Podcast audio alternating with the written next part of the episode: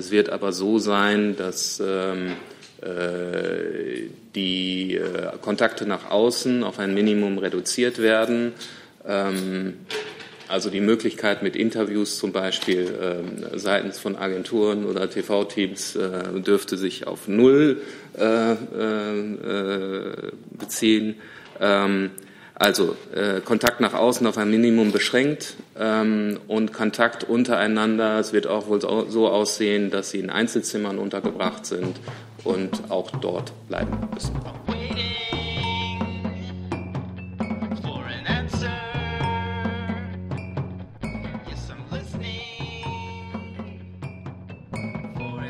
wird die medizinische insgesamt die der, ähm, der Rückkehrer dort äh, übernehmen. Ähm, was die Lokalität da in Germersheim anbetrifft, da kann vielleicht der Kollege vom BMVG in der Tat besser was zu sagen. Ja, sehr gerne. Also die Hintergrundsituation ist so, dass wir vorbereitet haben, die Menschen, die uns dann dort erreichen, in einem Unterkunftsgebäude unterzubringen, das ähm, erst kürzlich grundsaniert wurde. Es ist sozusagen ein Erstbezug. Es handelt sich um Einzelstuben mit ähm, einer Nasszelle und insofern ist das zwar kein Hotelstandard, aber doch schon ähm, für Truppenverhältnisse ein gehobener Standard und ähm, damit schaffen wir gute Voraussetzungen für die Aufnahme. Liebe Hörer, hier sind Thilo und Tyler. Jung und Naiv gibt es ja nur durch eure Unterstützung. Hier gibt es keine Werbung, höchstens für uns selbst. Aber wie ihr uns unterstützen könnt oder sogar Produzenten werdet, erfahrt ihr in der Podcast-Beschreibung. Zum Beispiel per PayPal oder Überweisung. Und jetzt geht's weiter. Zusatzfragezeichen?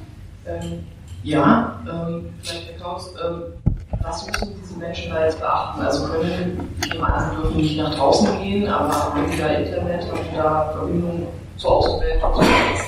WLAN ist ein klassisches Thema für die Bundeswehr wieder, aber alles andere also, ähm, was die dürfen und machen dort, regelt in der Tat, äh, regeln in der Tat die Behörden vor Ort. Ähm, allerdings äh, ist das so, dass es, äh, dass diese Unterbringung ja schon einen klaren Zweck verfolgt zum Schutz derjenigen, der, äh, die zurückkehren, aber auch zum Schutz ähm, des Umfeldes und der Gesamtbevölkerung werden wir dort für äh, die Zeit der Inkubation ähm, 14 Tage unterge untergebracht. Ähm, äh, das heißt, es gibt der, der Kontakt nach draußen wird auch auf ein äh, Minimum beschränkt und ähm, es wird auch so sein, dass äh, sich die Rückkehrer auf ihren Stuben äh, aufhalten müssen. Ähm, äh, die Familien werden natürlich nicht auseinandergerissen, aber es ist jetzt kein Wohlfühlurlaub. Zu WLAN vielleicht ergänzend, bei der Luftwaffe handelt es sich ja um eine technische Truppengattung und deswegen ist ein WLAN natürlich vorhanden. Wir lassen derzeit, allerdings prüfen, wie die Abdeckung konkret an dem Gebäude ist. Ähm, ähm, da steuern wir dann gegebenenfalls nach. Herr Kollege, bitte. Ja, Frage von ARD. Ähm, ich mir geht es um die Personen, die ausgeflogen werden und die Personen, die vielleicht nicht ausgeflogen werden. Ähm, wie viele Personen werden denn, ähm, oder wie viele Deutsche werden denn womöglich in, in, China zurückbleiben, weil sie eben die Bedingungen nicht erfüllen, die eben für die Teilnahme an dem Rückflug gegeben sein müssen? Ähm, und also es, es, geht ja um deutsche Staatsbürger. Wie ist es jetzt zum Beispiel mit Angehörigen, wenn das, wenn das äh, ein deutscher Staatsbürger ist mit einer Ehefrau ohne Staats, deutsche Staatsangehörigkeit? Das wären mal jetzt meine ersten beiden Fragen zu dem Thema. Also die genaue Zahl der Teilnehmer an der Rückholung äh, werden wir Ihnen erst sagen können, äh, unmittelbar bevor die Maschine fliegt. Denn es gibt, äh, es ist eine freiwillige Aktion und äh, jeder kann sich bis zur letzten Minute letztlich entscheiden, äh, daran nicht teilzunehmen. Ähm, es ist so, dass wir ungefähr 90 deutsche Staatsangehörige haben in der Region, ähm, die äh, grundsätzlich erfasst sind und erfasst sind auch deren ähm, enge Familienangehörige, äh, auch wenn sie keine deutsche Staatsangehörigkeit haben. das heißt, wir haben insgesamt eine Personengruppe, die grundsätzlich Interesse bekundet hat von äh, über 100 Deutschen und deren Angehörigen. Wie gesagt, die genaue Zahl werden wir Ihnen erst letzte Minute tatsächlich sagen können. Äh, was die Bedingungen angeht, die Sie ansprechen, ähm, grundsätzlich ist es natürlich so, dass äh, diese Rückholaktion nur für Personen vorgesehen ist, die nicht erkrankt sind. Es gibt aber nach unserem Kenntnisstand äh, bisher auch keine Verdachtsfälle unter den Deutschen vor Ort, sodass ähm, im Moment nicht absehbar wäre, dass jemand, der sich freiwillig zu dieser Teilnahme entscheidet, dort nicht teilnehmen könnte. wenn sich das noch ändern sollte, ähm, dann ist es auch nach wie vor so, dass ein Konsularteam der deutschen Botschaft Peking in Wuhan vor Ort ist und sich dort auch nach wie vor, nach dem Abflug um die deutschen Staatsangehörigen zu kümmern. Äh, das, sind, ist jetzt auch nochmal aufgestockt worden auf insgesamt acht Personen, die sich natürlich vor allem äh, heute Abend, heute Nacht um die äh, Ausreisemaßnahmen kümmern, ähm, aber die auch danach zur Verfügung stehen, um, wenn, wenn der Bedarf besteht, den Deutschen da vor Ort noch zur Verfügung zu stehen. Die Nachfrage, wenn ich darf, ähm, dass die Bedingung, dass nur noch nicht erkannte oder nicht erkannte oder noch nicht erkannte ausgeflogen werden dürfen. Ähm, ist diese Bedingung auf Wunsch der chinesischen Behörden zustande gekommen oder, oder, kommt das von den deutschen Behörden und dann nochmal die Nachfrage nach den Angehörigen? Angehörige dürfen auch, wenn keine Deutschen. Also es war von Anfang an die Planungsgrundlage, dass die Evakuierung auf nicht erkrankte Personen abzielt, ähm, weil man mit Erkrankten, für Erkrankte natürlich äh, als andere Maßnahmen treffen müsste, was, äh, was den Transport angeht. Ähm, Deswegen war von vornherein und auch, äh, wie gesagt, äh, hinsichtlich der Maßgabe, dass äh, bisher ja gar keine Verdachtsfälle unter Deutschen bekannt sind, ist eben die Planung auf den Personenkreis der Nicht-Erkrankten von Anfang an ausgerichtet gewesen. Entschuldigung, jetzt habe ich überzeugt. Die Angehörigen, also deutscher Mann, chinesische Frau. Die Kernfamilie, das heißt Deutsche mit, ähm, genau, ähm, das bedeutet in der Regel äh, Ehegatten, und äh, Kinder. Weitere Fragen zu diesem Komplex? Herr Jessen? Ähm, können wir das auf die Situation in Deutschland erweitern? Äh, es geht dann vermutlich ans äh, Gesundheitsministerium. Ähm, es gab aus Ärztesicht äh, Kritik oder Besorgnis, dass deutsche Krankenhäuser nicht genügend vorbereitet seien auf weitere Verdachts- oder Infektionsfälle, zu wenig Boxen und so weiter. Kennen Sie die Zahlen? Können Sie das bestätigen? Wird da irgendetwas getan, um, wenn es so ist, die Situation zu verbessern? Also ähm, es ist halt die Frage, worauf man vorbereitet ist. So wie sich die, ähm, die Lage momentan darstellt, sind wir sehr wohl darauf vorbereitet. Wir haben fünf Fälle von, äh, von Menschen, die infiziert sind. Ähm, die sind isoliert, die werden behandelt. Ähm, Herr Spahn hat dazu gesagt, er hätte nicht den Eindruck, dass das äh, deutsche Gesundheitswesen mit der Behandlung dieser fünf Menschen überfordert sei. Ähm, die Quarantäne muss man ja, wenn man, wenn man Verdachtsfälle hat oder wenn man, äh, äh, ja, wenn man Verdachtsfälle hat, muss man ja eine Quarantäne nicht zentral machen, immer wie in diesem Fall. Das äh, war halt der Logistik auch ein bisschen geschuldet.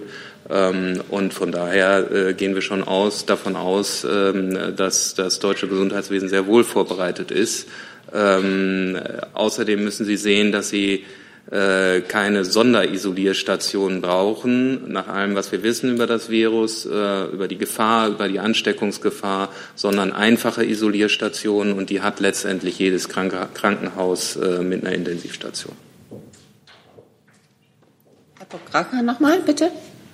Ja, es gibt ja aus, ähm, es gibt aus Frankreich ähm, Berichte, wonach ähm, wohl die Chinesen ähm, Bedingungen äh, dafür gestellt haben, politische Bedingungen, dass, ähm, dass französische Staatsbürger ausgeflogen werden dürfen. Gibt es ähm, irgendwelche politischen Bedingungen, die der deutschen, Bundes die der deutschen Regierung gestellt worden sind, von der chinesischen Regierung oder sonstigen Behörden, dass diese Ausflüge stattfinden dürfen oder ist das einfach komplett bedingungslos? Nein, es hat keine ähm, politischen Bedingungen in irgendeiner Form gegeben. Äh, ich kann Ihnen sagen, dass ähm, auf dem Flugzeug, das zur Evakuierung eingesetzt wird, auf dem Hinweg ähm, medizinische Verbrauchsgüter ähm, äh, transportiert werden, die den chinesischen Behörden dort übergeben werden. Da geht es konkret um 10.000 äh, Schutzanzüge, weil der Bedarf und der Verbrauch an solchen Gütern in China natürlich derzeit besonders hoch ist. aber es hat zu keinem Zeitpunkt politische Bedingungen gegeben für diese Zustimmung.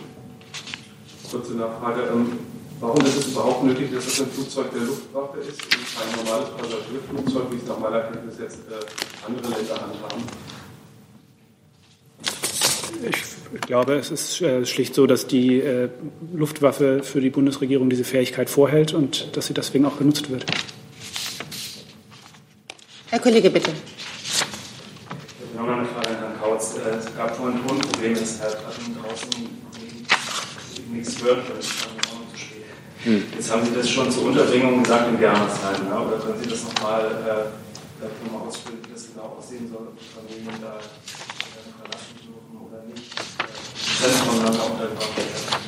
Also nochmal ähm, äh, in der Ausbildungskaserne der Luftwaffe werden die Rückkehrer zentral untergebracht äh, für zwei Wochen, so lange wie die Inkubationszeit äh, dauert. Ähm, die genauen Details regeln und ordnen die Behörden vor Ort an. Es wird aber so sein, dass ähm, äh, die äh, Kontakte nach außen auf ein Minimum reduziert werden. Ähm, also die Möglichkeit mit Interviews zum Beispiel ähm, seitens von Agenturen oder TV-Teams äh, dürfte sich auf Null beziehen. Ähm, also äh, Kontakt nach außen auf ein Minimum beschränkt und Kontakt untereinander. Es wird auch wohl so, aussehen, dass sie in Einzelzimmern untergebracht sind und auch dort bleiben müssen. Dann Herr Jordan, bitte. Ja, meine eine Frage hat sich jetzt erledigt, aber ähm, falls Sie das nicht auch schon beantwortet haben, mitbekommen wegen der Ursache, ähm, könnten Sie nochmal darlegen, warum diese ganzen Maßnahmen, die ja doch äh, relativ einschneidend sind, unternommen werden, obwohl der Virus ja nach allem, was man jetzt weiß, ähm, viel weniger bedrohlich ist als andere Viren, äh, auch Coronaviren, die schon in Deutschland zirkulieren. Das ist eine berechtigte Frage, aber es ist ja auch ein besonderer Fall, dass wir ähm, äh, die Leute aus den Infektionsgebieten nach Deutschland holen und dann haben wir auch als Staat eine besondere Verantwortung gegenüber diesen Menschen und auch gegenüber ihrem Umfeld, äh, das vernünftig, äh, vernünftig zu regeln. Also wir halten das für eine Vorsichtsmaßnahme, aber für eine angemessene und notwendige Vorsichtsmaßnahme. Weitere Fragen zu diesem Komplex? Das ist nicht der Fall. Herzlichen Dank. Dann soll es um Syrien gehen. Herr Seibert, bitte.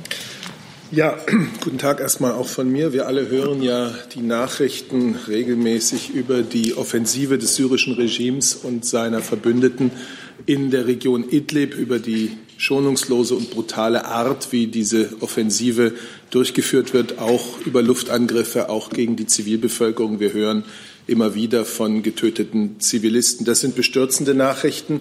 Schon jetzt ist die humanitäre Lage so katastrophal, dass die Mehrheit der rund drei Millionen Menschen dort auf humanitäre Hilfe angewiesen ist. Über eine Million Binnenvertriebene allein in der Region Idlib. Und in den letzten Wochen ist es dann zu Hunderttausenden neuen Vertreibungen gekommen. Und gerade jetzt, vor dem Hintergrund der aktuellen Wetterbedingungen, muss die Situation der geflohenen Menschen rund um Idlib dringend verbessert werden. Die Bundeskanzlerin hat bei ihrem Besuch kürzlich äh, beim türkischen Staatspräsidenten in Istanbul Unterstützung zugesagt, um das Leid der Menschen in Idlib zu verringern. Und zu diesem Zweck wird das Auswärtige Amt jetzt zusätzliche Mittel bereitstellen, über die Herr Burger Ihnen berichtet.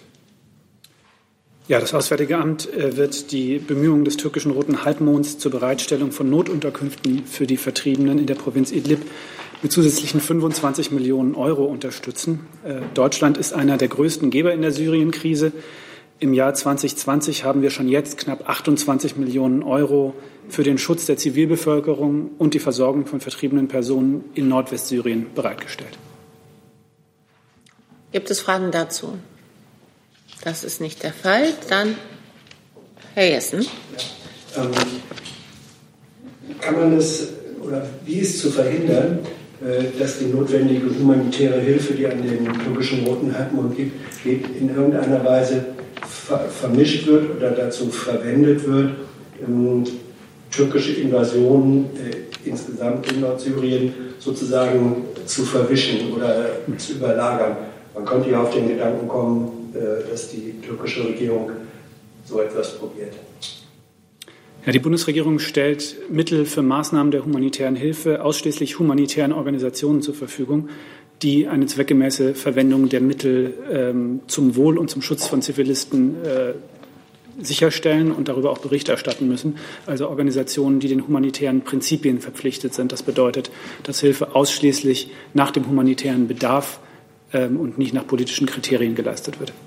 Das bedeutet Nachfrage, dass die Bundesregierung, äh, wenn sie diese humanitäre Hilfe leistet, auch finanziell leistet, ähm, dass sie damit nicht ihre Kritik an äh, türkischer Invasion entlang äh, in Nordsyrien zurücknimmt oder abmildert. Wie gesagt, humanitäre Hilfe wird ausschließlich nach humanitären Kriterien geleistet, ähm, auch in Ländern, in denen Konflikte herrschen, wo wir eine oder mehrere der Konfliktparteien heftig kritisieren, äh, entbindet das die internationale Gemeinschaft nicht von der Verantwortung für das Wohl der Zivilbevölkerung, wo, die, wo wir in der Lage sind zu helfen. Dann schauen wir auf die Termine der Kanzlerin.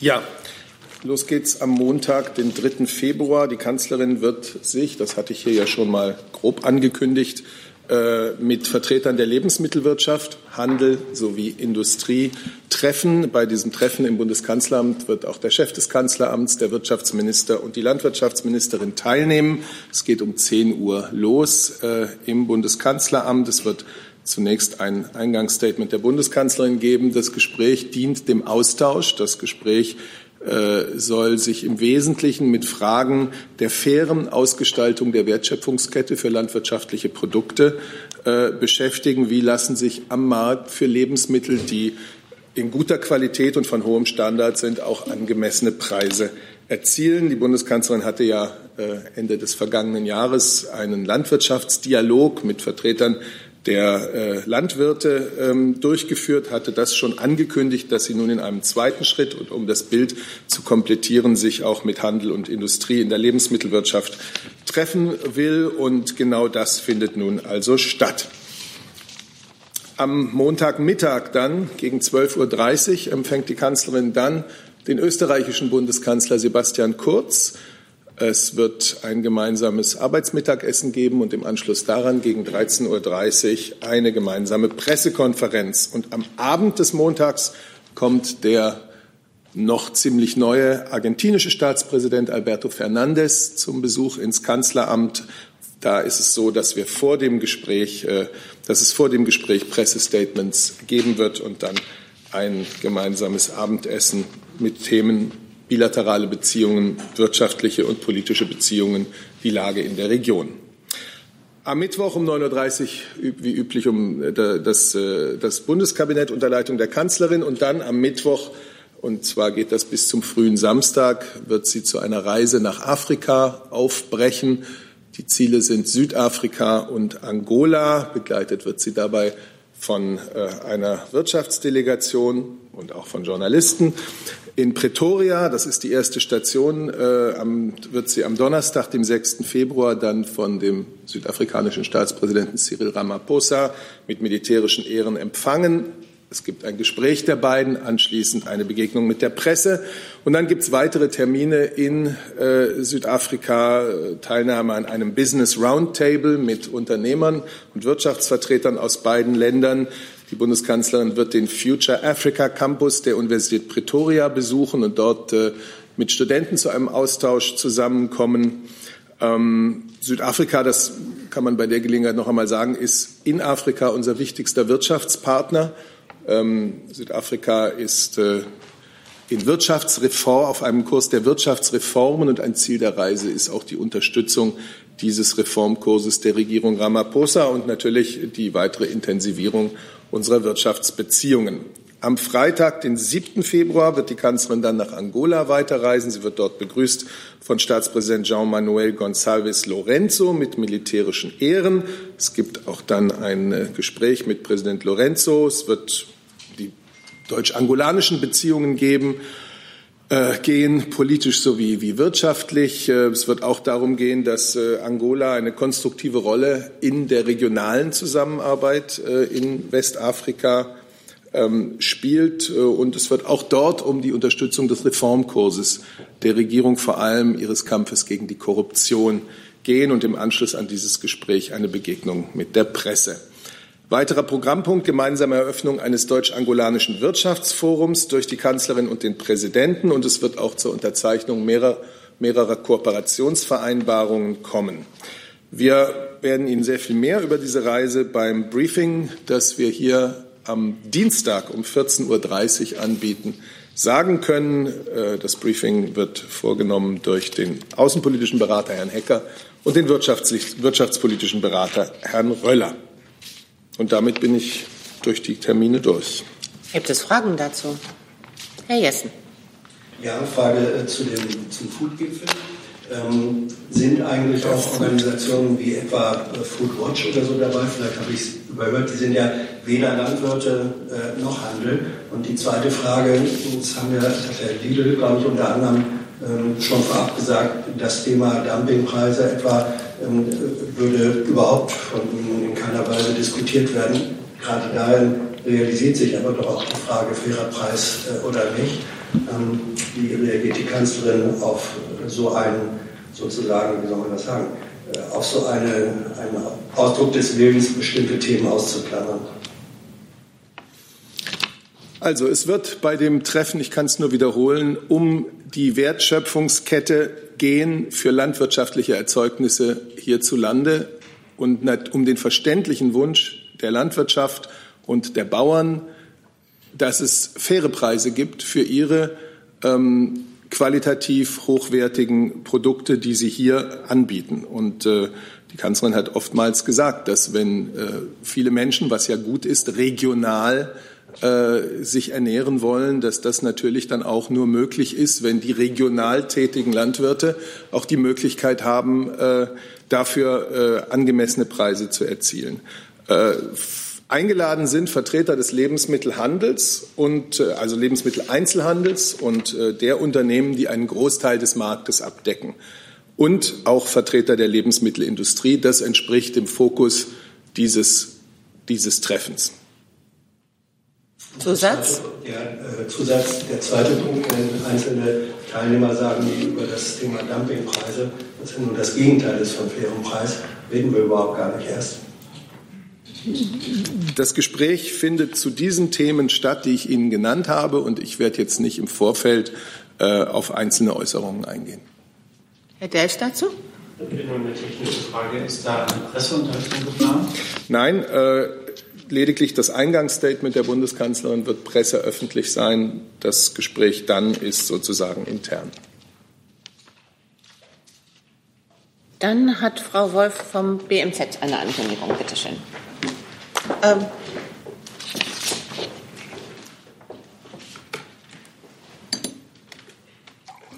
Ich möchte Sie heute darüber informieren, dass äh, der Entwicklungsminister nächste Woche von Montag bis Freitag nach Afrika aufbricht, und zwar in die folgenden drei Länder Sudan, Nigeria und Ägypten. Äh, in Nigeria steht vor allem das Bevölkerungswachstum auf der Agenda sowie berufliche Bildung. Im Sudan äh, wird es unter anderem auch um Genitalverstümmelung gehen, weil leider immer noch rund 90 Prozent der Frauen davon betroffen sind. Und in Ägypten ähm, ist der Fokus dann auf Energie und Wasser. Gibt es Fragen zu dieser Afrika-Reise? Das ist nicht der Fall. Dann möchte das BMI von einer Veranstaltung von ja. gestern berichten.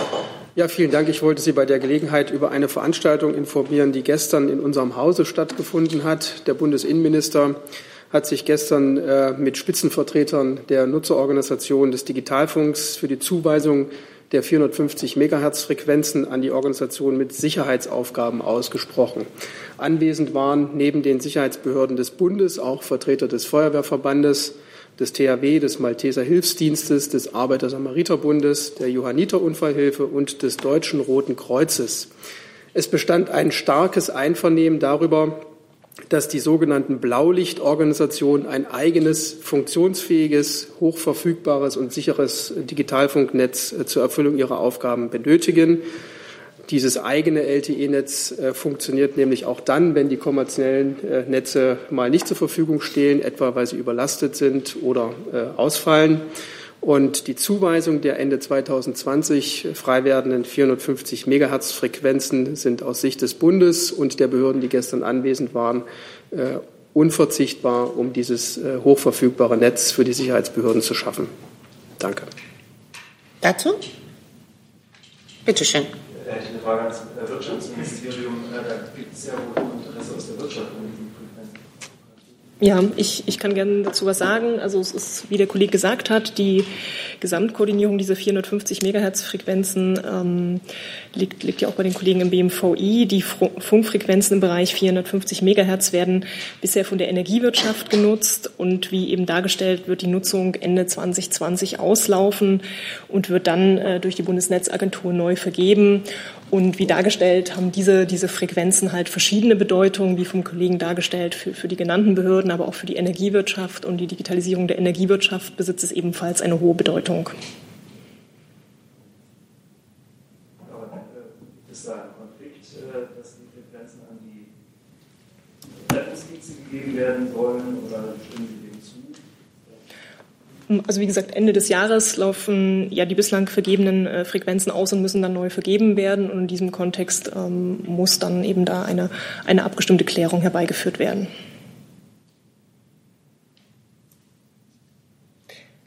Dann geht es weiter mit Herrn Remmer und einem neuen Thema.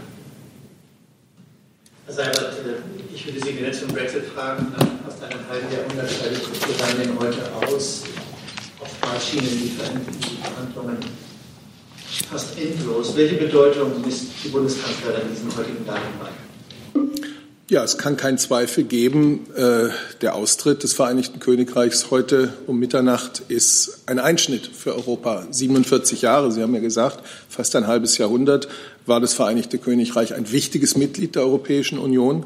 Und äh, insofern, und das haben wir hier oft ausgedrückt, bedauern wir Deutschen, jedenfalls die Bundesregierung dieses und ich glaube auch eine, eine große Mehrheit der Bevölkerung. Aber wir respektieren diese Entscheidung, die das britische Volk in einem Referendum getroffen hat.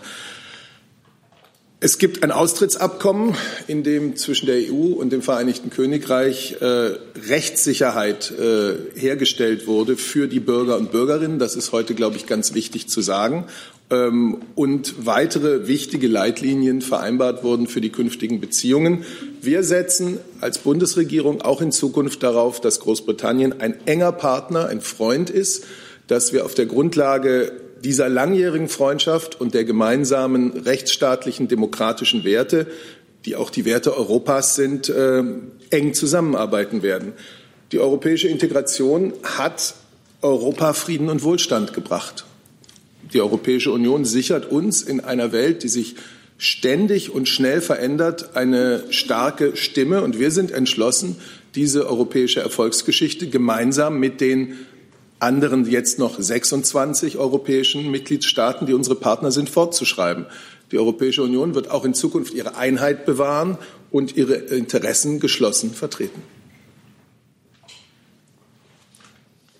Herr John dazu? Bitte.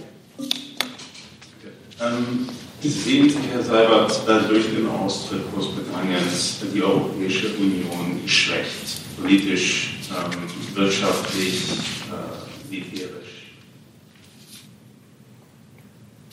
Darüber ist in den letzten Jahren so viel gesprochen worden. Wenn ich sage, wir bedauern das, dann natürlich, weil wir den Beitrag Großbritanniens zum Euro, zur Europäischen Union geschätzt haben, weil, weil, Großbritannien ein starkes, ein leistungsfähiges Land ist und äh, so eines lässt man nicht gerne ziehen. Aber wir lassen es ziehen, das versteht sich von selbst, weil äh, diesem Entschluss, dieser Entschluss äh, in Großbritannien demokratisch zustande gekommen ist und weil wir nun äh, über lange Zeit ein, äh, ein Austrittsabkommen miteinander vereinbart haben. Die Bundeskanzlerin hat ja davon gesprochen, dass bei allem Bedauern äh, diese, dieser Einschnitt doch auch für die europäischen Mitgliedstaaten, die übrigen EU 27, ein, ein Weckruf sein kann.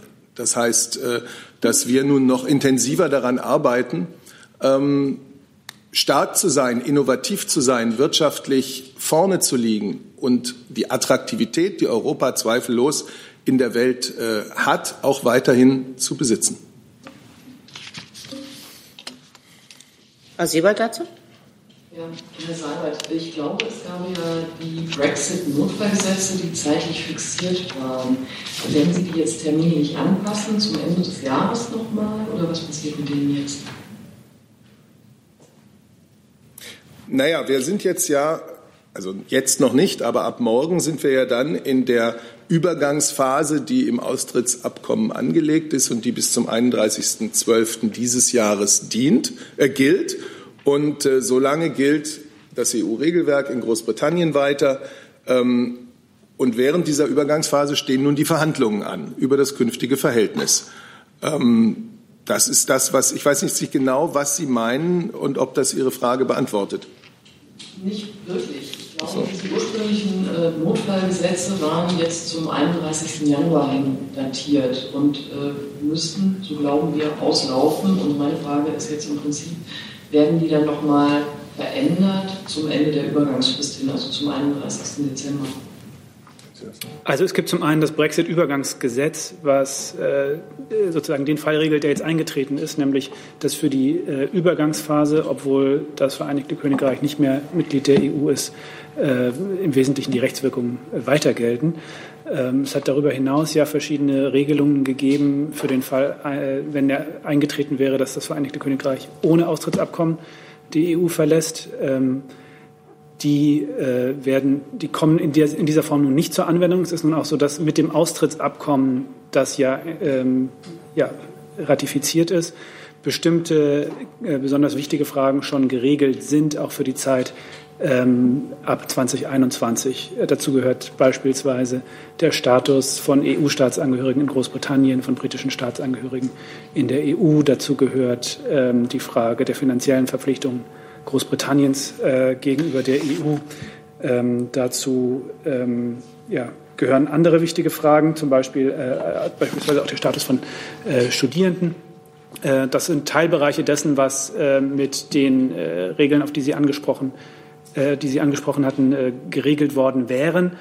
Insofern lässt sich die Situation jetzt sicherlich nicht telkel übertragen, weil es nun eben tatsächlich einen Regelungsbestand schon durch das Austrittsabkommen gibt. Äh, und jetzt laufen eben die Bemühungen, äh, äh, die zukünftigen Beziehungen über das, was nun im Austrittsabkommen hinaus schon äh, geregelt ist, hinaus äh, ja, äh, im Laufe der Übergangsphase zu regeln. Zusatz? Ja. Das heißt aber, dieses Paket läuft jetzt einfach erstmal aus. Es hat keine weitere Gültigkeit oder.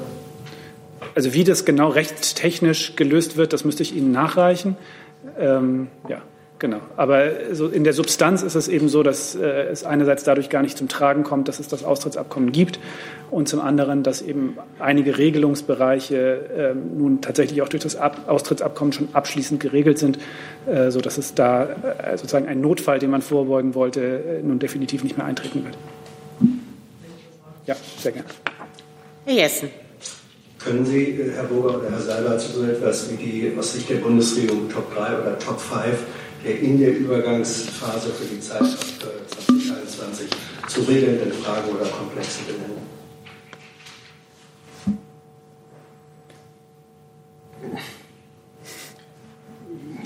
Naja, das wird so einfach nicht sein. Es geht um die ganze Bandbreite unseres künftigen äh, Verhältnisses zwischen den EU 27 der Europäischen Union und Großbritannien, das dann ein Drittstaat ist.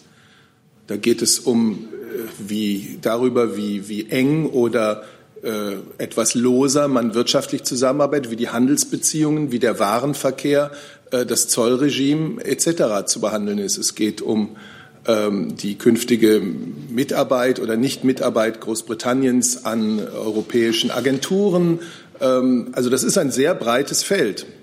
Deswegen ist es auch gut, wenn man mit den Verhandlungen möglichst bald und äh, intensiv beginnt. Zusatz? Zusatz.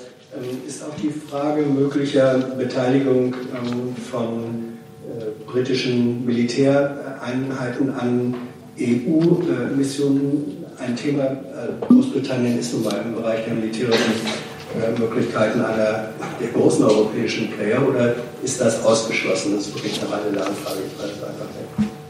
In der Tat gibt es, glaube ich, auf beiden Seiten großes Interesse daran, äh, die enge sicherheitspolitische Zusammenarbeit ähm, so eng wie möglich auch fortzusetzen. Natürlich unter anderen äh, institutionellen Vorzeichen. Ähm, aber das äh, entnehme ich auch dem Namensartikel, den der britische Außenminister heute in einer großen deutschen Tageszeitung veröffentlicht hat, scheint mir auch das Interesse von britischer Seite groß zu sein, da weiter eng mit der Europäischen Union gemeinsam zu agieren. Und gerade die letzten Wochen und Monate haben ja Beispiele dafür gebracht, äh, wie nah unsere Interessen beieinander liegen, äh, Großbritanniens und äh, Deutschlands und Europas, wenn es um die großen Konflikte ähm, unserer Zeit geht. Das zeigt sich in der E3-Zusammenarbeit im Zusammenhang mit dem iranischen Nuklearabkommen. Das zeigt sich bei den ganzen Dossiers wie Syrien, Libyen und so weiter. Herr Koch, bitte mit einem neuen Thema. Herr Seibert, gestern im Bundeskanzleramt ein Treffen stattgefunden zwischen äh, dem Bund und den Ländern zum Thema Windenergie und äh, Solarenergie. Dabei soll es unter anderem äh, darum gegangen sein, dass mit dieser beabsichtigten 1000 Meter Abstandsregelung für Windanlagen ist und der möglichen Aufhebung des Ausbaudeckels für Solaranlagen. Das Ergebnis wahrscheinlich nicht so viel, wie Sie gerne von mir hören möchten. Ich kann Ihnen bestätigen, dass das Treffen stattgefunden hat und dass es genau um solche Fragen ging, wie können wir äh, das Ziel 65 Prozent Anteil der erneuerbaren Energien ähm, bis 2030 erreichen und all die damit zusammenhängenden Fragen, das sind Genehmigungsverfahren, das sind Planungsbeschleunigung, das sind Akzeptanz äh, der erneuerbaren Energien in der Bevölkerung ähm, und wie sich Versorgungssicherheit, äh, Netzausbau, Strompreise entwickeln. Die Besprechung diente dazu, eine Sonderkonferenz der Ministerpräsidenten und Ministerpräsidentinnen mit der Bundeskanzlerin vorzubereiten, die Anfang März, genau am 5. März stattfinden soll. Und jetzt muss ich Sie um Verständnis bitten, dass wir dieses Vorbereitungstreffen jetzt nicht im Detail kommentieren, äh, sondern dass wir uns dann sicherlich ausführlicher äußern werden, wenn es äh, diese Konferenz der Regierungschefs mit der Bundeskanzlerin gibt. Herr Delfs, bitte mit dazu, Herr Gabrielis. Deshalb habe ich immer eine Verständnisfrage. Ähm, soweit ich mich erinnere, war diese Konferenz, äh, vielleicht ihr das nur kurz klarstellen, für Januar geplant oder war das eben dieses Treffen gestern? Gestern war noch Januar, sogar heute ist noch Januar. Nee, weil Sie meinen gerade im März würde diese Konferenz äh, Ach so, nein, ich glaube, das ist ein Missverständnis. Es hieß immer, dass am 30. Januar es zu dem Treffen mit den äh, mit den Chefs der Staatskanzleien und der Senatskanzleien äh, kommen wird, um über offene Fragen zur Umsetzung der Energiewende zu sprechen und dass es vorbereitend ist für ein Treffen der Kanzlerin mit den Regierungschefs und Chefinnen Anfang März. Das war eigentlich immer der Zeitplan. Dann jetzt Herr Delfs mit einem neuen Thema, bitte. Jetzt zu äh, Libyen. Äh, einmal meldet der Kreml, äh, dass es offenbar ein Telefonat zwischen äh, der Kanzlerin und dem russischen Präsidenten gegeben habe zum Thema Libyen. Und zweite Frage wäre, wie Sie allgemein derzeit den, die Vorgänge dort bewertet. Äh, offenbar haben die Türken auch weiter äh, liefern weiter Waffen und schicken auch äh, syrische Söldner. Ähm, ist das noch im Rahmen dessen, was Sie damals nach dem Gipfel so als den schwierigen Weg bezeichnet hat, oder sieht sie den ähm, ja, hier angeschlossenen äh, Friedensprozess dadurch in Gefahr? Naja, also Sie zitieren ja äh, die Bundeskanzlerin selber. Sie hat damals äh, am 19. Januar hier in Berlin gesagt, ich mache mir keine Illusionen, das wird eine schwierige Wegstrecke sein. Und ich denke, jeder kann verstehen, dass ein Konflikt, der sich über viele Jahre aufgebaut hat, nicht auf die Schnelle und nicht mit einer Konferenz zu lösen ist, sondern dass eine, eine solche Konferenz in einem Prozess steht und äh, dass es ganz besonders wichtig ist, nach dieser Konferenz jetzt immer weiter zu arbeiten äh, und auch die Instrumente zu nutzen, die wir äh, zur Nachbereitung der Konferenzen, zur Überwachung äh, von Fortschritten oder Rückschlägen ähm, eingesetzt haben.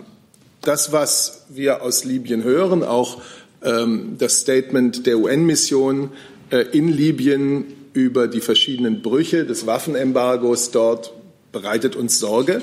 Gestern hat der UN-Sonderbeauftragte Salameh äh, ja den UN-Sicherheitsrat zur aktuellen Lage informiert und hat auch dabei sehr deutlich zum Ausdruck gebracht, dass es in den letzten Tagen eklatante äh, Brüche des Waffenembargos durch mehrere Länder gegeben hat, durch mehrere Länder, die auch an der Berliner Konferenz teilgenommen haben. Wir haben natürlich keinen Anlass, an seinen Aussagen zu zweifeln und können deswegen nur alle Konferenzteilnehmer nachdrücklich aufrufen, ihre Selbstverpflichtungen einzuhalten. Und dazu gehört in erster Linie die Einstellung jeglicher Waffenlieferungen, die einen Bruch von bestehenden UN-Resolutionen darstellen.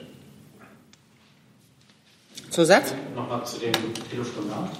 Also dazu habe ich im Moment keine Informationen für Sie. Müsste ich, äh, wenn es was gibt, reiche ich es nach. Herr Tafik mehr dazu. Burger, zu dem Thema, äh, das sudanesische Außenministerium hat bestätigt, dass die Vereinigten Arabischen Emirate sudanesische Söldner den letzten Tagen nach Libyen geschickt hat. Haben Sie da irgendwelche Erkenntnisse und vielleicht eine Reaktion dazu? Und eine zweite Frage auch, General Haftar hat sich geweigert, einen Vertreter an die, an die Gerechtigkeitskomitee-Treffen zu schicken, dieses 5 plus 5 Treffen. Ähm, dann auch eine Stellungnahme. Ja, also wir ähm, kennen äh, in der Tat eine ganze Reihe von Berichten über äh, Brüche des Waffenembargos äh, von verschiedenen Seiten. Ähm, das äh, ist auch Gegenstand der Beratungen im Sicherheitsrat gewesen, wie Herr Seibert gerade gesagt hat. Und es gibt äh, ja auch eine ganze Reihe von Kontakten äh, der Bundesregierung, auch des Außenministers, ähm, mit den verschiedenen Teilnehmern der Berlin-Konferenz, ähm, um dort äh, darauf zu drängen, dass äh, der Druck auf die Konfliktparteien, äh, sich an das zu halten, was in Berlin vereinbart wurde, aufrechterhalten wird. Ähm, wir tun das auf verschiedenen Ebenen, ähm, auf ja, vier verschiedenen Strängen. Das eine ist, dass wir im Sicherheitsrat daran arbeiten, die Ergebnisse der Berliner Libyen-Konferenz in einer Resolution zu endossieren. Ähm, es gibt äh, parallel dazu auch jetzt schon die Vorbereitungen für das in Berlin vereinbarte Follow-up-Treffen ähm, zur äh, Überprüfung der Fortschritte, ähm, das auf Ebene der Außenminister stattfinden soll. Das ist für Mitte Februar in Deutschland äh, angedacht. wir unterstützen den Sonderbeauftragten Salame in seinen Bemühungen, ähm, den äh, innerlibyschen Prozess äh, voranzubringen, insbesondere auch das von Ihnen angesprochene Treffen des Militärkomitees im Format 5 plus 5. Ähm, und äh, gleichzeitig, auch darüber haben wir hier schon gesprochen, gibt es in der EU ähm, weiter intensive Beratungen über die Frage, welchen Beitrag wir als Europäer zur Umsetzung insbesondere des Waffenembargos leisten können. Also ähm, wir bleiben auf all diesen äh, Handlungssträngen intensiv am Ball. Ähm, und äh, wie Sie sagen, ähm, und wie Herr Seibert das gerade auch schon äh, gesagt hat, macht es uns natürlich große Sorge, dass die Berichte über Verletzungen des Waffenembargos und Verletzungen des Waffenstillstands ja, kontinuierlich weitergehen. Herr Jessen dazu. Herr Burger, mit welchen äh, Regierungen, die am Berliner Treffen teilgenommen haben, sind Sie äh, in Kontakt, weil Sie gehört haben, dass die das Embargo verletzen? Ich kann Ihnen ähm, jetzt unabhängig äh, sozusagen, was jeweils die Motive des einzelnen Telefonates waren, äh, sagen, dass der Minister in den letzten Tagen unter anderem mit seinem ägyptischen und seinem ähm, äh, Amtskollegen aus den Vereinigten Arabischen Emiraten telefoniert hat. Äh, aber es gibt natürlich auch unterhalb der Ebene des Ministers eine ganze Reihe von Kontakten. Und es gibt natürlich insbesondere auch über unsere Botschaft ähm, direkte Kontakte zu den Konfliktparteien in Libyen selbst, wo wir auch diese Botschaft äh, noch mal deutlich unterstreichen. Ich würde Sie auch gerne darauf hinweisen, dass es gestern in Brazzaville ein Treffen der, ähm, des Hohen Komitees der Afrikanischen Union für Libyen gegeben hat wo sich äh, äh, diese Staatengruppe auch noch mal äh, sehr nachdrücklich äh, in ihrem Kommuniqué hinter die Beschlüsse der Berliner Libyen-Konferenz gestellt hat, die Verstöße gegen das Waffenembargo und gegen den Waffenstillstand äh, verurteilt hat und äh, alle Parteien aufgerufen hat, das umzusetzen, was in Berlin beschlossen wurde. Das ist für uns auch ein ja, wichtiges Signal, dass die Afrikanische Union ähm, sich hinter diese Beschlüsse stellt. Frau Siebert mit einem neuen Thema, bitte. Ja, eine Frage an Herrn Seibert. Ähm, es gibt einen Bericht des Handelsblatts, wonach die Bundeskanzlerin und die EU-Kommissionspräsidentin von der Leyen einen Sondergipfel planen, um das Investitionsabkommen mit China zu retten. Äh, nein, dazu kann ich Ihnen nicht sagen, dass dieses Investitionsabkommen mit China äh, abzuschließen ein Ziel ist, das die Europäische Union verfolgt, ist, das wissen Sie. Ähm, ich kann Ihnen jetzt keine konkrete Konferenz oder Gipfelplanung dafür hier vorstellen. Herr Delfs dazu?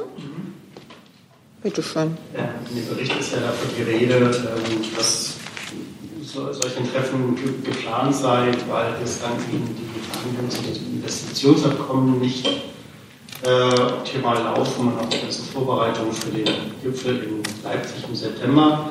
Ähm, einfach mal allgemein gefragt, wie bewertet die Bundesregierung bislang die Verhandlungen und auch die Vorbereitung für diesen Gipfel? Also ich würde Sie bitten, äh, für alles, was äh, die Gespräche über das EU-China-Investitionsabkommen betrifft, äh, in Brüssel bei der Europäischen Union, die ja diese Gespräche führt, die werden ja nicht bilateral zwischen den einzelnen Mitgliedstaaten und China geführt, nachzufragen. Ich möchte das hier jetzt nicht bewerten, aber ein solches Investitionsabkommen abzuschließen, ist ein Ziel der Europäischen Union. Herr Gavrilis mit einem nochmal verstehe ich, aber die, die Vorbereitung des Treffens in Leipzig ist ja wahrscheinlich dann doch eher, denke ich mal, von der Bundesregierung, ja. von der Bundesregierung gemacht. Ja, nun haben wir allerdings äh, Ende Januar. Das Treffen in Leipzig soll im September stattfinden. Äh, der chinesische Präsident hat schon im vergangenen Jahr äh, sein Kommen dazu zugesagt. Insofern sind wir natürlich in einem langen Prozess der inhaltlichen wie auch organisatorischen Vorbereitung. Dann jetzt Herr Gavrilis mit einem neuen Thema.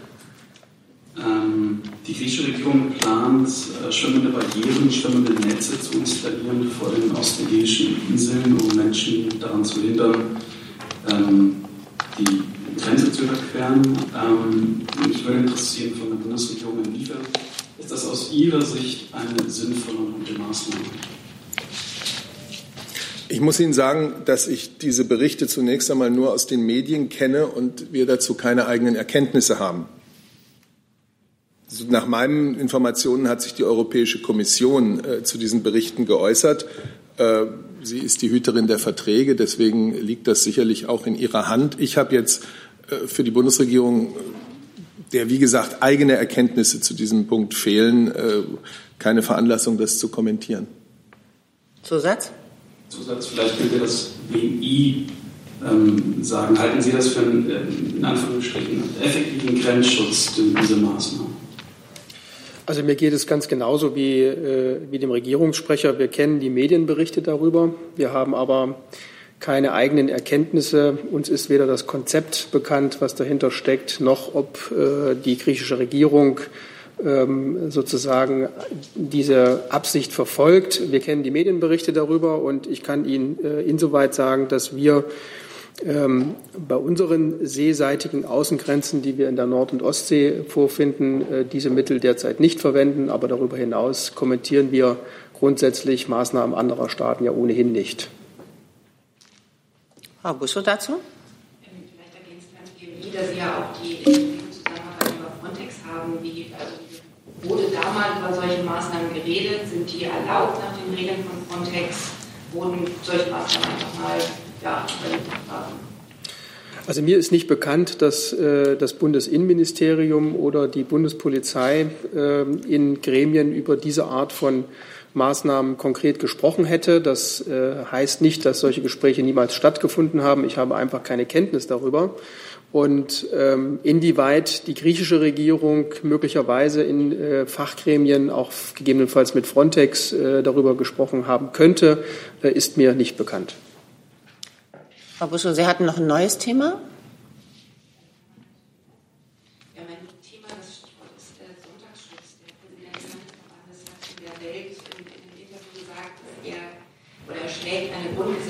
Sonntagsschutz. Den betrifft. Er, er argumentiert unter anderem einem Niedergang der Innenstädte und äh, der, den Schwierigkeiten des Handels in im Onlinehandel.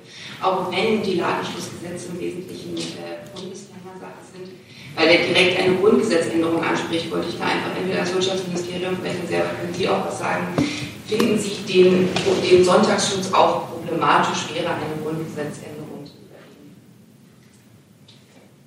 übernehmen? Also ich kann von meiner Seite nur noch mal darauf hinverweisen, Ladenöffnungszeiten sind Ländersache in Deutschland. Es gibt äh, Länderöffnungszeitengesetze und damit liegt die Zuständigkeit bei den Ländern, sodass ich das jetzt hier nicht kommentieren möchte.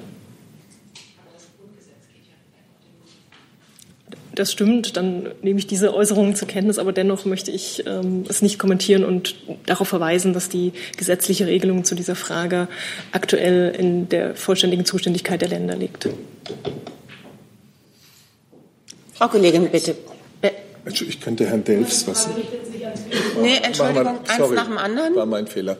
Ich ähm, wollte nur ganz kurz, ich glaube, Herrn Delfs nachreichen, der gefragt hatte nach einem Telefonat äh, der Bundeskanzlerin mit Präsident Putin. In der Tat kann ich bestätigen, dass es heute Vormittag ein solches Telefonat gab. Entschuldigung, Frau Kollegin, jetzt Sie bitte. Meine Frage geht ans BMU und ans BML zum Thema Düngeverordnung. Da war im Koalitionsausschuss am Mittwoch ähm, festgestellt worden, dass bis heute ein abgestimmter Entwurf zwischen BML und BMU da sein soll. Gibt es den, äh, wann wird er nach Hause geschickt und wann erwarten Sie eine Antwort aus Brüssel und reicht es jetzt nicht? Ja, das ist richtig, dass die äh, Bundesregierung in den letzten beiden Wochen mehrere Gespräche mit der EU-Kommission geführt hat, auch auf äh, hochrangiger Ebene, also auf Staatssekretärsebene unter anderem. Gestern hat dazu ein weiteres Gespräch auf Beamtenebene stattgefunden. Es geht darum, dass wir in Deutschland im gesamten Gebiet äh, einen guten Grundwasserzustand haben.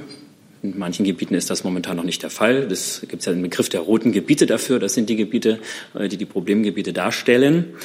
Ähm, es ist soweit, äh, dass die Gespräche, ja, ich will noch nicht von abschließen will ich nicht reden, aber schon sehr weit sind. Und wir werden in den nächsten Tagen einen ähm, Entwurf an die EU-Kommission schicken, der dann eine neue Düngeverordnung, eine aktualisierte Düngeverordnung äh, darstellt. Und äh, dann wird die EU-Kommission darauf reagieren, ob sie ähm, mit diesem Entwurf einverstanden ist. Aber genau dazu waren, war, waren die Gespräche ja da, dass wir da einen ähm, Konsens über einige Details noch äh, hinbekommen können. Genau, das kann ich so unterstreichen. Ähm, es ist ja so, dass am 15. Januar die Frist auslief für die Verbände und Länderanhörung und die Stellungnahmen werden derzeit aus, äh, ausgewertet. Und wie der Kollege schon sagte, sind wir auch in engen Abstimmung mit dem äh, BMU und haben gestern mit der Kommission vereinbart, dass wir Anfang kommender Woche einen aktualisierten Verordnungsentwurf nach Brüssel übermitteln. Wann die EU-Kommission dann reagieren wird, das haben Sie ja gefragt, dass ähm, ist eine Entscheidung, die die EU-Kommission natürlich selber trifft. Naja, ähm, wir haben ja einen klaren Zeitrahmen vorgegeben. Äh, Deutschland ist am 21. Juni 2018 verurteilt worden, ähm, weil es im Rahmen des Vertragsverletzungsverfahrens, weil ähm, seit 2008 die Nitratrichtlinie nicht eingehalten wird und ab äh, Juni 2018 gilt eine Frist von zwölf, allerhöchstens 24 Monaten, um ein Jetzt befinden wir uns im Zwangsgeldverfahren, um ein Zwangsgeld zu verhindern. Das heißt, ähm, da sind nur noch ein paar Monate Zeit. Also wir müssen im ersten Halbjahr eine neue Düngeverordnung vorlegen. Die muss abgestimmt sein zwischen allen Verordnungsgebern und die muss ähm, vom, im Gesetz, Bundesgesetzblatt dann entsprechend auch veröffentlicht worden sein. Genau, unser Ziel ist, dass ähm, die spätestens im April 2020 in Kraft treten kann. Aber wie gesagt, da sind wir noch in den letzten Gesprächen. Herr Taufik näher mit einem neuen Thema. Herr Burger, eine Frage zum ägyptischen Staatspräsidenten äh, Al-Sisi. Äh, mehrere deutsche Politiker haben in den letzten Tagen die Verleihung des St. Georg-Ordens der Dresdner Oper an den äh, ägyptischen Präsidenten scharf kritisiert. Äh, da wurde die Menschenrechtssituation in, äh, in Ägypten moniert. Vielleicht mal eine Stellungnahme dazu. Diesen Vorgang habe ich nicht zu kommentieren. Da handelt es sich um eine Entscheidung eines privaten Trägers. Äh, dennoch, wie sehen Sie die Menschenrechtslage momentan in Ägypten? Über die Menschenrechtslage in Ägypten haben wir hier immer wieder äh, geredet. Ähm, da gibt es auch keine grundsätzlich veränderte ähm, Positionierung. Ähm, Sie wissen, dass wir ähm, in Ägypten, was die Menschenrechtslage angeht, äh, Verbesserungsbedarf sehen, ähm, unter anderem bei Themen wie Meinungsfreiheit, bei der Möglichkeit, äh, sich in Vereinen zusammenzuschließen und zu engagieren. Unsere Position ist, dass Stabilität und Sicherheit am besten gefördert werden können, langfristig in einem Umfeld, das allen Bürgerinnen und Bürgern ähm, umfassende politische, wirtschaftliche und soziale Partizipation ermöglicht. Dazu sind wir ähm, mit Ägypten auch immer wieder im Gespräch. Herr Delfs mit einem neuen Thema. Ich hatte ähm, eine Frage ans äh, Finanzministerium zu einem der Beschlüsse des Koalitionsausschusses äh, von, äh, von letzter Nacht äh, und zwar die Verringerung des Kurzarbeitergeldes. Gibt es da eigentlich irgendwelche Berechnungen, äh, wie sich das auf den Bundeshaushalt auswirken würde, wie teuer ist? Ähm, ich kann Ihnen dazu jetzt an der Stelle nichts sagen. Ich kann das aber eventuell gerne nachreichen. Vielleicht?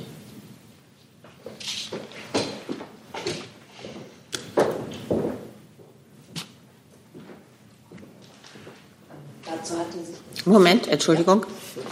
Dazu hatte sich Minister Heil gestern in der Pressekonferenz äh, kurz geäußert, dass er davon ausgeht, äh, das hängt davon ab, wie sehr das Mittel überhaupt in Anspruch genommen wird. Und insofern lässt sich das vorher noch nicht kalkulieren. Er hofft natürlich, es wird so wenig wie möglich genutzt, aber ähm, es lässt sich einfach noch nicht absehen.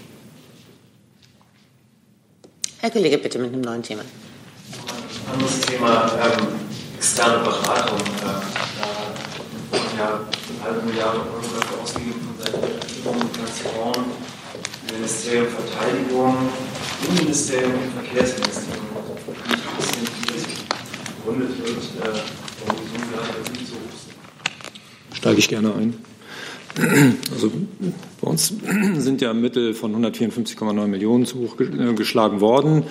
Äh, in diesem Bericht. Aber ähm, erneut ist es ja so, dass bei uns Besonderheiten zu beachten sind. Allein 109 von diesen 154,9 Millionen Euro verfallen auf ähm, Unterstützungsleistungen, die durch unsere Inhouse-Gesellschaft BWI, also unseren IT-Dienstleister, erbracht worden sind.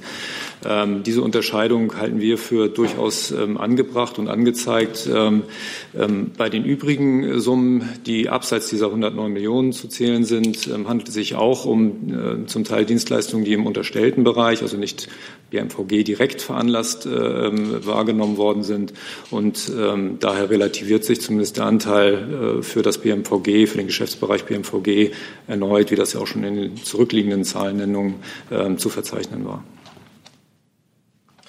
Ja, ich kann vielleicht ergänzen äh, für das BMI, das haben wir an dieser Stelle auch schon häufiger äh, erklärt, ist es so, dass wir externe Beratungsleistungen häufig projektbezogen äh, einsetzen. Äh, in vielen Fällen geht es dabei um IT-Projekte und Digitalisierungsprojekte, wo man einfach eine sehr spezifische Fachkenntnis braucht, um diese Projekte zu realisieren.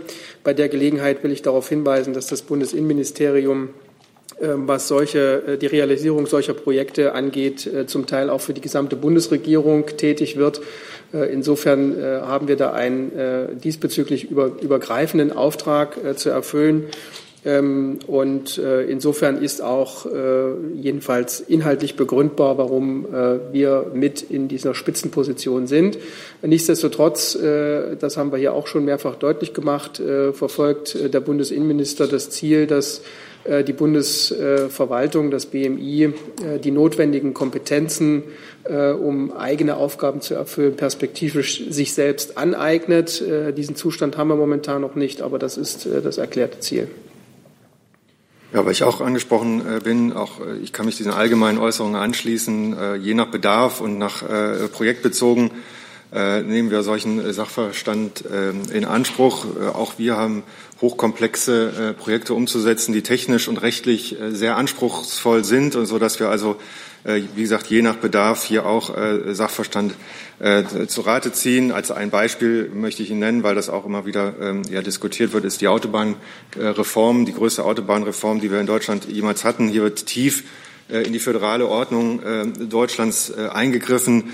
Wir sind hier auf diesen Sachverstand angewiesen, um fristgerecht, ähm, so wie der Gesetzgeber das auch will, Anfang kommendes Jahres sicherzustellen, dass diese Strukturen auch funktionieren. Und dank dieser Unterstützung auch von externen Sachverständigen liegen wir hier im Zeitplan. Das nur als Beispiel hier nochmal genannt. Herr Jessen, dazu? Herr Alter hat gesagt, dass das BMI ähm, am Aufbau eigener Kapazitäten, äh, um das äh, erledigen zu können, äh, arbeitet.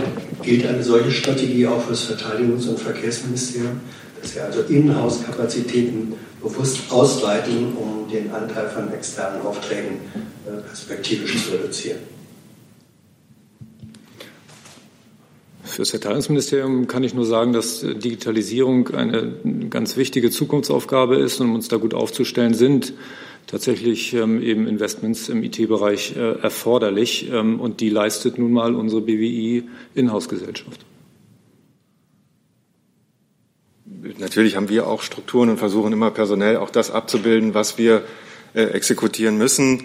Äh, aber wie gesagt, wir haben es mit äh, sehr komplexen Projekten zum Teil zu tun, sodass sie eben, wie gesagt, bedarfsbezogen, projektbezogen hier auch auf Sachverstand angewiesen sind zum Teil. Zusatz? Ja, Zusatz. Das würde man ja aber auch dem BMI unterstellen, dass das die Lage ist.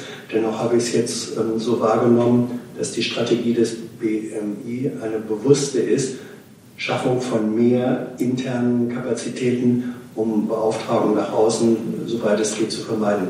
Entnehmen wir dem jetzt, dass eine solche explizite Strategie in den anderen Ministerien nicht gefahren wird? Ja, Strategie. Sie müssen sehen, wenn Sie ein äh, Gesetzesvorhaben umzusetzen haben, dass Sie das natürlich auch personell abbilden müssen. Dafür müssen Haushaltsmittel eingeworben werden, dafür müssen Personal eingestellt werden, zum Beispiel das wird natürlich gemacht. Je nach Gesetzesvorhaben wird natürlich auch Personal rekrutiert, und das, um das eben auch umzusetzen das auch in den Verwaltungsstrukturen abzubilden. Aber gleichwohl gibt es Projekte, wo sie dann auf diesen äh, Sachverstand angewiesen sind. Ähm, das geht beides Hand in Hand. Hey Leute, Jung und Naiv gibt es ja nur durch eure Unterstützung. Ihr könnt uns per PayPal unterstützen oder per Banküberweisung, wie ihr wollt. Ab 20 Euro werdet ihr Produzenten im Abspann einer jeden Folge und einer jeden Regierungspressekonferenz. Danke vorab. Herr Delf mit einem neuen Thema. Ja, eine kurze Frage an das Finanzministerium. Und zwar dass der Finanzminister eine Komplettabschaffung der Geltungssteuer plant. Können Sie dazu was sagen? Also wie üblich und daher auch heute kommentieren wir Berichterstattung im Einzelnen nicht. Ich kann Ihnen ganz allgemein Folgendes sagen. Ähm, die Passage aus dem Koalitionsvertrag ist Ihnen ja bekannt. Darin heißt es, dass die Abgeltungssteuer auf Zinserträge mit der Etablierung des automatischen Informationsaustausches abgeschafft wird. Und daran wird wie an den anderen Vereinbarungen auch gerade gearbeitet. Zusatz? Darüber hinaus ist nichts geplant. Ich habe da jetzt nichts hinzuzufügen. Mir liegen keine weiteren Wortmeldungen vor. Ich sage Dankeschön für diesen Freitag.